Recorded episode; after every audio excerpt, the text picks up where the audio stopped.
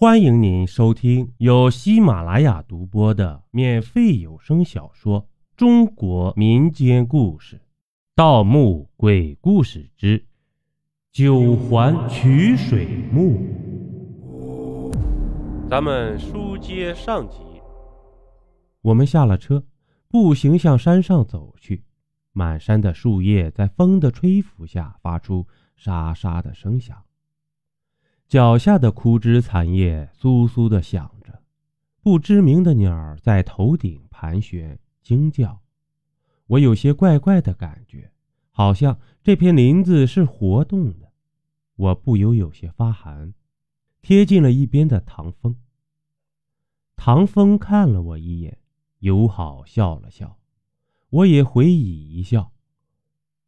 奕晨可不干了，一把推开唐风。把我揽进怀里。臭道士，离我家西西远点啊！想要媳妇儿自己找去。我又好气又好笑，挣脱他揽着我的手。哼，别乱说，谁是你家的？一晨做无辜状。啊，西西，你不爱我了？你爱上这个臭道士了吗？嗯。你好狠心呀！我去，我在心里对他翻了个大大的白眼。嘘，找墓穴要紧。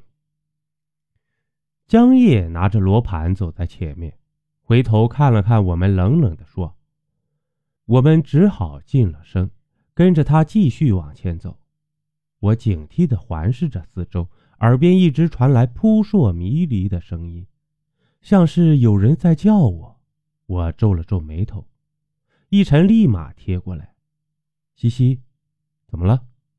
你看见什么了吗？”他是知道我有阴阳眼的。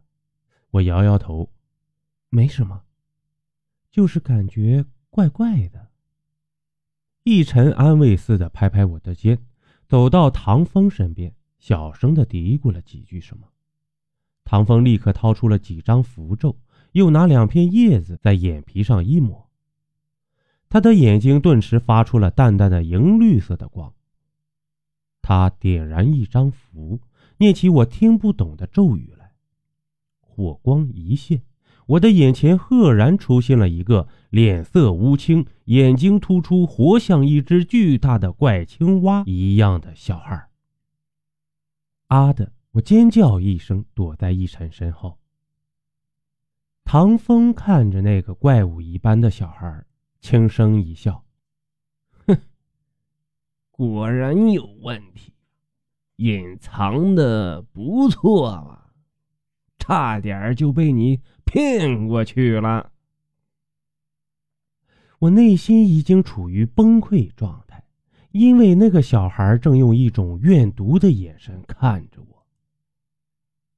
小孩抖了抖身子，他身上的肉一块一块的掉下来，五官开始流血，黑红的血。我闭上眼睛，不敢再睁开了。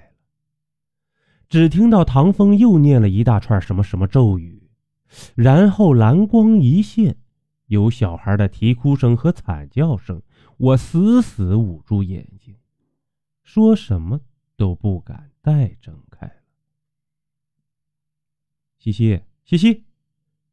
我听到一晨焦急的呼唤。嗯，我睁开眼，茫然的看他。西西，你你吓死我了！你刚刚晕过去了。你看，现在这天已经黑透了。实在不行，明天再来。你到车上睡会儿觉去。我摇摇头。觉得有些昏昏沉沉的，我我没事，刚刚嗯那个那个。唐风看了看我，怅然的说：“嗯，那是个怨婴，气息还很弱，基本上没什么鬼气了，所以我们之前一直没发现，他是被你的纯阴体质吸引来的。”现在已经被我超度了。既然你没事了，那还要继续吗？江叶拖着他的罗盘，悠悠的看了我一眼。好，那我们继续吧。我支起身体站起来。其实，哎，你不该来的。